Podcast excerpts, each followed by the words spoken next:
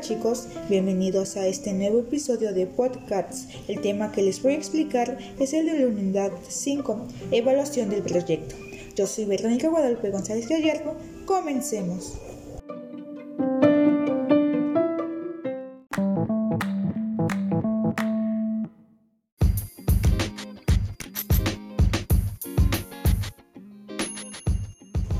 Métodos de evaluación. Los modelos de análisis para evaluar proyectos de inversión permiten tomar mejores decisiones financieras a través de una evaluación previa. Contar con modelos que permitan evaluar los proyectos permite facilitar la toma de decisiones al calcular el valor presente neto y la tasa interna de retorno, entre otros importantes índices. El primer paso para evaluar un proyecto de inversión es estimar el flujo de efectivo de cada proyecto, tal como la inversión inicial, los flujos de operación anual, y los flujos de efectivo de terminación del proyecto.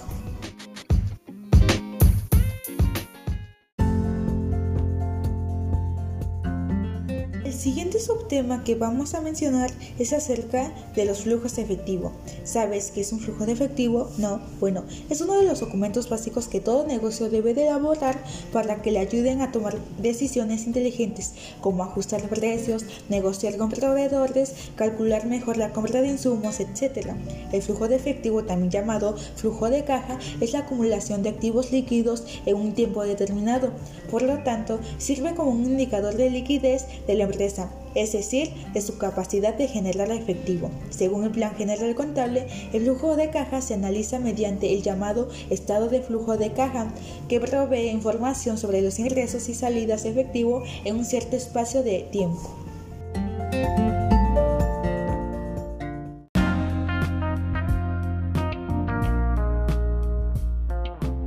¿Sabes en qué te ayuda conocer el flujo de efectivo de una empresa?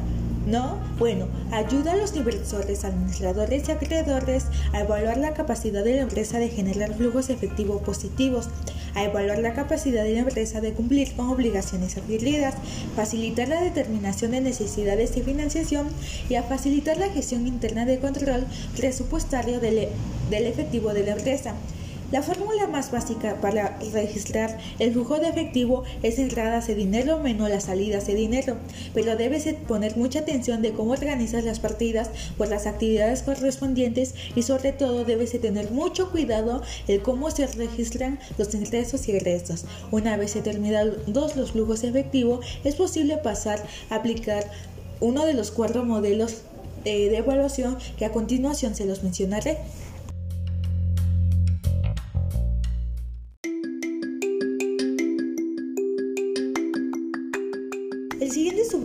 Es el valor presente neto, el cual es uno de los modelos de evaluación que cuenta de forma explícita el valor temporal del dinero. Se considera una técnica de presupuesto de capital compleja. Se calcula restando la inversión inicial de un proyecto del valor presente de sus entradas de efectivo descontadas a una tasa equivalente al costo de capital de la empresa. Debemos de tomar en cuenta que si el VPN es mayor a cero, debemos aceptar dicho proyecto. Si no, eh, debemos de rechazarlo, puesto que es menor a cero. Pero si ese VPN es igual a cero, eso quiere decir que no aumentará ni disminuirá el capital de la empresa. Por lo tanto, pues dicho proyecto es indiferente. El siguiente es la tasa interna del rendimiento. Es una técnica compleja del presupuesto de capital usada con mayor frecuencia y es mucho más difícil calcularla manualmente, más que el VPN. Es la tasa de descuento que iguala el VPN de una oportunidad de inversión a cero, debido a que el valor presente de las entradas de efectivo es igual a la inversión inicial. Es la tasa de rendimiento anual compuesta que la empresa gana Ganarás invierte en el proyecto y recibe las entradas efectivo esperadas.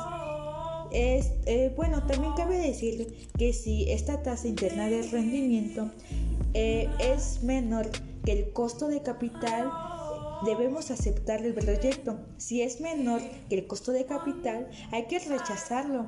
Pero pues si este es igual, eh, es igual que, que el costo de capital, invertido, pues por lo tanto el proyecto es indiferente. El siguiente subtema y modelo de evaluación es la tasa de rendimiento mínima reactiva. Para seleccionar una tasa mínima reactiva de retorno es necesario comenzar por estudiar las principales fuentes de capital de una empresa. La más importante es el dinero generado de la operación de la empresa, el dinero prestado, las ventas de bonos hipotecarios y la venta de acciones. En otras palabras, una empresa productiva generará una cantidad de dinero igual a sus cargos por depreciación más las utilidades retenidas. Aún una empresa que no tenga utilidades, al ser operada generará una cantidad de dinero igual a los cargos de depreciación. Una empresa con pérdidas tendrá menos fondos. La tasa mínima reactiva de rendimiento debe ser igual al mayor de los siguientes costos. El costo de dinero perdido como préstamo, el costo de capital y el costo de oportunidad.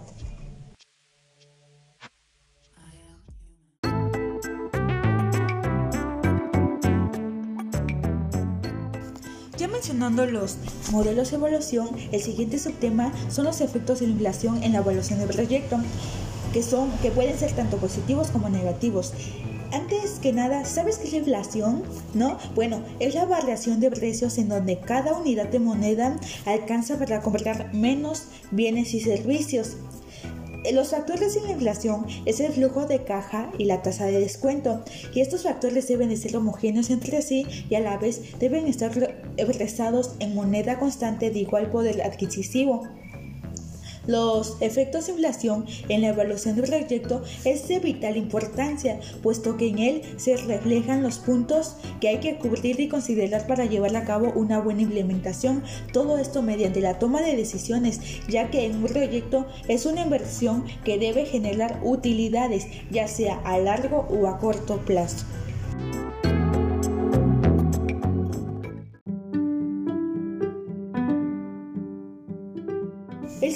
Subtema es el de análisis de sensibilidad de riesgo. Es uno de los métodos de gestión que permite a las organizaciones predecir los resultados de un proyecto, ayudando a comprender las incertidumbres, las limitaciones y los alcances de un modelo de decisión. Existen dos tipos de análisis de sensibilidad, el local y global. El local es una técnica que estudia el impacto de un solo parámetro a la vez en función al costo, manteniendo las variables de manera fija. El análisis de sensibilidad global, en cambio, utiliza una muestra global con el propósito de explorar el espacio de diseño. El análisis de sensibilidad es uno de los métodos más utilizados por los directores de proyectos para predecir los resultados esperados del proyecto. Existen múltiples beneficios de aplicarlo en la gestión de proyectos. Uno de ellos, pues facilita la toma de decisiones, asegura el control de calidad y mejora la asignación de recursos. El análisis de sensibilidad permite a las empresas pronosticar el éxito o fracaso de un proyecto utilizando datos confiables y certeros. Una de las fuentes de riesgo en inversiones pues es el uso de fuentes de información poco confiables, la dinámica de los mercados, los errores de interpretación de datos y los errores en la manipulación de la información.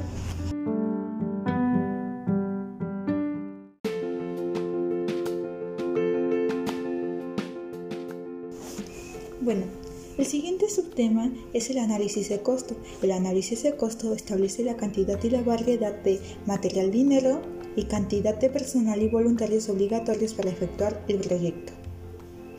Por ejemplo, el proyecto necesita los servicios de 20 personas de la comunidad.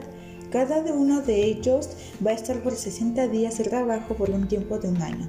La pregunta aquí es, ¿se puede contar con ellos en esta comunidad?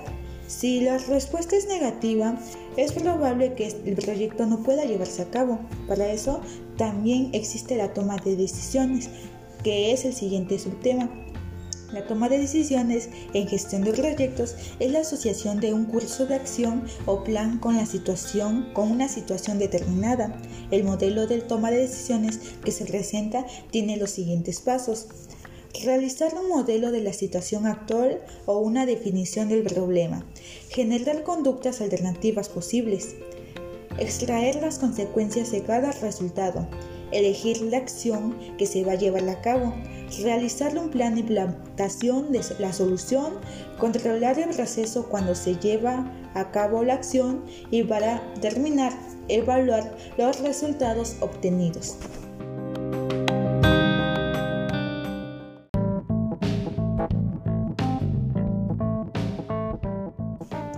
Una empresa puede tener la posibilidad de producir un bien por sí misma o comprarlo directamente a otra empresa. Obviamente, esta elección dependerá de la decisión que conlleve menos costos. Para ello, tenemos que comparar el costo de producir con el costo de comprar.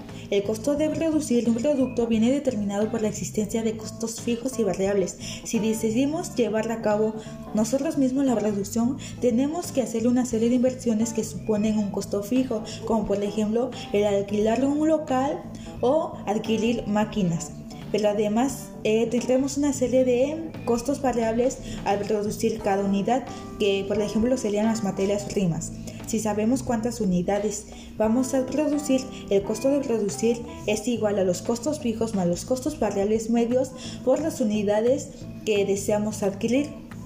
Sin embargo, los costos de compra pues viene determinado por el precio que nos ponga la empresa a la que deseamos hacer la compra. Si sabemos cuántas unidades queremos comprar, la fórmula es muy sencilla, puesto que es el precio de compra por las unidades que deseamos adquirir.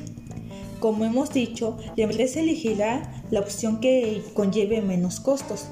Por eso tenemos las siguientes situaciones. Si el costo de comprar es menor que el costo de producir, eh, tenemos que elegir la, opción que más nos convenga, que en este caso sería eh, el costo de comprar, puesto que pues si hacemos el producto puede ser que tengamos costos más altos de producción pero si el costo de comprar es mayor que el costo de producir, la empresa elegirá producir el producto por ella misma. Y esto pues lleve, tiene beneficios, ya que a medida de que se produce más, podemos eh, disminuir los costos produciéndolos nosotros mismos. Bueno, eh, y por último, pues puede ser que el costo de comprar sea el mismo que producir.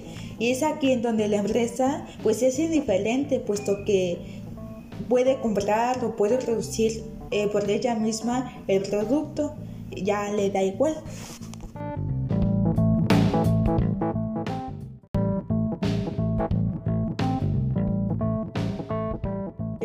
Subtema es el de demanda. Se entiende por demanda a la cantidad de bienes y servicios que el mercado necesita para buscar la satisfacción de una necesidad específica a un precio determinado. El análisis de la demanda tiene como objetivo principal medir las fuerzas que afectan a los requerimientos del mercado con respecto a un bien o servicio y cómo éste puede participar para lograr la satisfacción de dicha demanda. La demanda se clasifica con relación a la oportunidad, necesidad, temporalidad y destino. En la de oportunidad eh, puede haber una demanda insatisfecha o satisfecha. En la de necesidad, la demanda viene, eh, puede ser de, bienes sociales y nacionales necesarios o de bienes no necesarios o de gusto. La de temporalidad es una demanda continua o cíclica o estacional. Y por último, la de destino es una demanda de, fin, de bienes finales y la demanda de bienes intermediarios o industriales.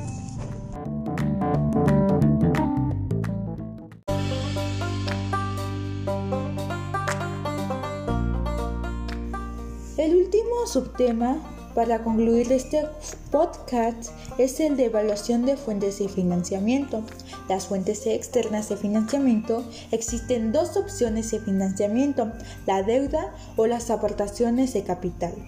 La principal diferencia entre ambos está en la forma en la que el tercero espera recuperar sus recursos mientras que la deuda implica un acuerdo sobre las condiciones de devolución en las aportaciones de capital presuponen una asociación de duración indefinida, en el cual el reembolso de los recursos está implícito en las expectativas de utilidades asociadas al proyecto.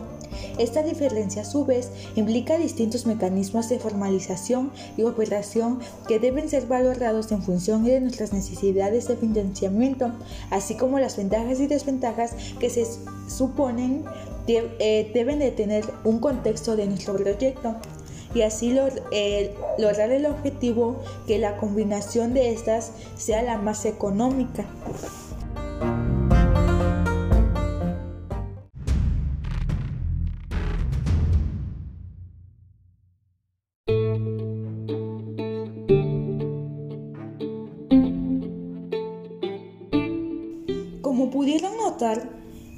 Tema fue algo extenso, puesto que es importante saber cada punto en la evaluación del proyecto. Con esta evaluación podemos disminuir costos y obtener ventajas.